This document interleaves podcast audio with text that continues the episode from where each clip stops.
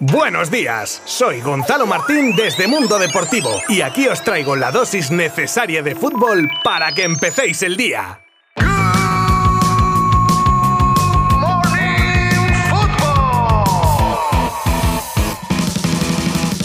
Muy buenas, sobre todo para los madridistas, teniendo en cuenta el sorteo de ayer de la Champions, porque ha habido suerte dispar para los equipos españoles y junto con el resto de grupos lo desarrollaremos más en profundidad. También se entregaron los premios UEFA y os contaré los ganadores y terminaremos con unos cuantos varios del mercado de fichajes, crónicas previas, vamos, los ingredientes necesarios para que este Good Morning Football de viernes acabe por todo lo alto. Os habla Gonzalo Martín desde Mundo Deportivo y vamos con todo en 3, 2, 1.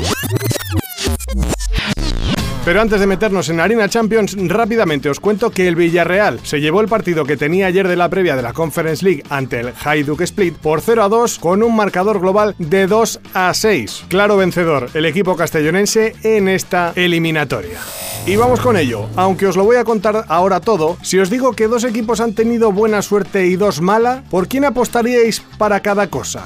Pues los agraciados han sido el Real Madrid y el Atlético de Madrid y los grandes no perjudicados, pero sí los que peor fortuna han tenido, el Barça, que ha sido ubicado en el ya denominado grupo de la muerte de esta edición, y ahora veréis por qué, y el Sevilla, que se las verá con dos cocos para avanzar a la siguiente fase. Os cuento cómo han quedado todos los grupos y lo comentamos. En el grupo A están Ajax, Liverpool, Nápoles y Glasgow Rangers. En el B encontramos al primer equipo español con el Oporto, el Atlético de Madrid, el Leverkusen y el Brujas. Un grupo en el que si el equipo rojiblanco está a su nivel debería optar a ser primero de grupo tranquilamente. En el C vamos con el citado grupo de la muerte. Atención, Fútbol Club Barcelona, Bayern de Múnich, Inter de Milán y bueno, el último porque no podía ser un gran equipo, el Victoria Pilsen, con todos los pero como la Cenicienta. Pero vamos, que con los tres anteriores, sin miedo, pero con respeto, analiza Jordi Cruyff así el sorteo de los culés. Sí, un grupo duro, difícil, pero con rivales eh, bonitos, atractivos, con creo que cada rival tiene una historia particular. Obviamente Bayern Múnich, pues con el tema Lewandowski más recién, pero bueno, eh, al igual que nosotros respetamos a, a nuestros rivales de grupos, estoy seguro que ellos también cuando ven el Barça y ven el equipo que hay ahora también creo que dirán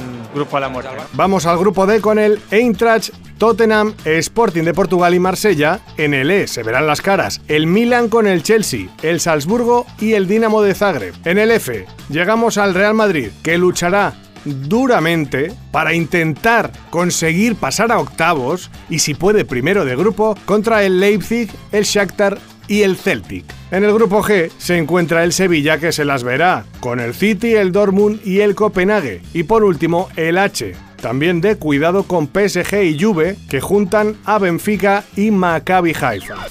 Y tras el sorteo se hizo entrega de los premios UEFA que galardonan al mejor entrenador del año, a la mejor jugadora y jugador. Este año estaban los premios bastante claros para el público y la verdad es que no hubo sorpresas. Barcelona y Real Madrid coparon las cámaras del evento ya que en el capítulo de entrenadores, Carlo Ancelotti fue nombrado como el mejor entrenador del año por delante de Guardiola y de Klopp. Bueno, yo creo que merecido. En el premio de mejor jugador del año se batía el cobre Benzema, Courtois y Kevin De Bruyne y el delantero francés del Madrid, principal favorito, se llevó el premio. Por último, a la mejor jugadora del año fue de nuevo para Alexia Putellas, que subía como podía la pobre cojeando al escenario y que agradecía del premio a club, compañeras y al público, haciendo mención a los dos partidos jugados en el Camp Nou a reventar. Antes de pasar a varios de mercado, nos hacemos eco de una noticia del New York Times cuestionando la relación entre la UEFA y el PSG, ya que denuncian un trato a favor de Ceferin hacia Al-Khelaifi, que es su principal aliado contra la Superliga. Además, tras los incidentes en el Santiago Bernabéu en marzo, con el presidente parisino y Leonardo cuestionando las decisiones del árbitro en la puerta de su propio vestuario, el máximo organismo europeo abrió un expediente, pero no hubo consecuencias.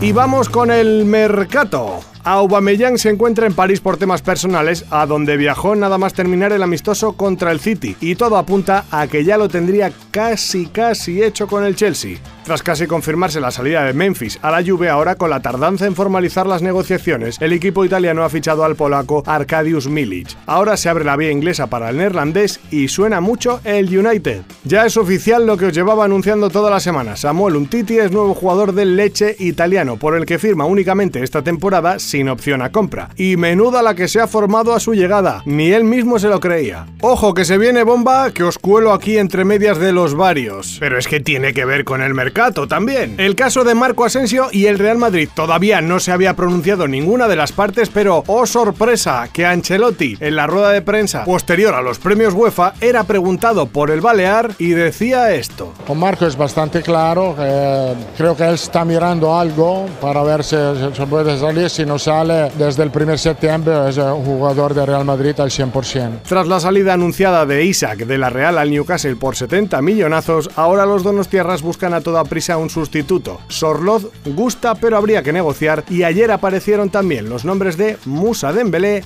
y Umar Sadik. Vuelven a la carga en esta ocasión desde Inglaterra por el jugador del Atleti Renan Lodi, ya pretendido hace tiempo por la Juve, ahora es el Nottingham Forest el que se ha decantado por el brasileño tras no poder hacerse con el bético Alex Moreno. Los colchoneros no contemplan una venta por menos de 40 millones y el equipo inglés piensa en una cesión con opción a compra. El centrocampista danés del Sevilla, Thomas Delaney, podría salir del equipo hispalense solo un año después de su llegada. Tiene varias ofertas desde Alemania y sería una operación que liberaría masa salarial y además daría un pequeño ingreso cercano a los 4 millones. Monchi tendría en la vuelta de José Campaña al sustituto perfecto. Thomas Tuchel quiere seguir reforzando la plantilla tanto en defensa como en ataque tras haberse gastado ya prácticamente 200 millones de euros, pero para ello deberá dejar salir a los jugadores con los que no cuenta. En esa rampa de salida tenemos nombres como Marcos Alonso, Billy Gilmour, Ross Barkley, Robert Kennedy, Batshuayi, Zijek o Pulisic, entre otros. ¿Veis salida alguno de ellos?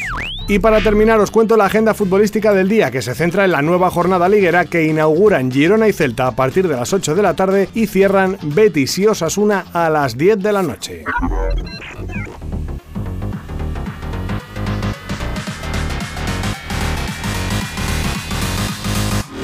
Uf, qué episodio, ¿eh? Estoy echando ahora la mirada hacia atrás y es que hemos hablado de un montón de temas. Bueno, espero que os lo hayáis pasado estupendamente y os recomiendo que os paséis a lo largo del fin de semana por mundodeportivo.com para ir actualizando todo lo que ocurra en el mundo del deporte. Evidentemente, resultados de los partidos de liga incluidos. Y sin más me despido hasta el lunes. Abrazo virtual. Buen fin de semana.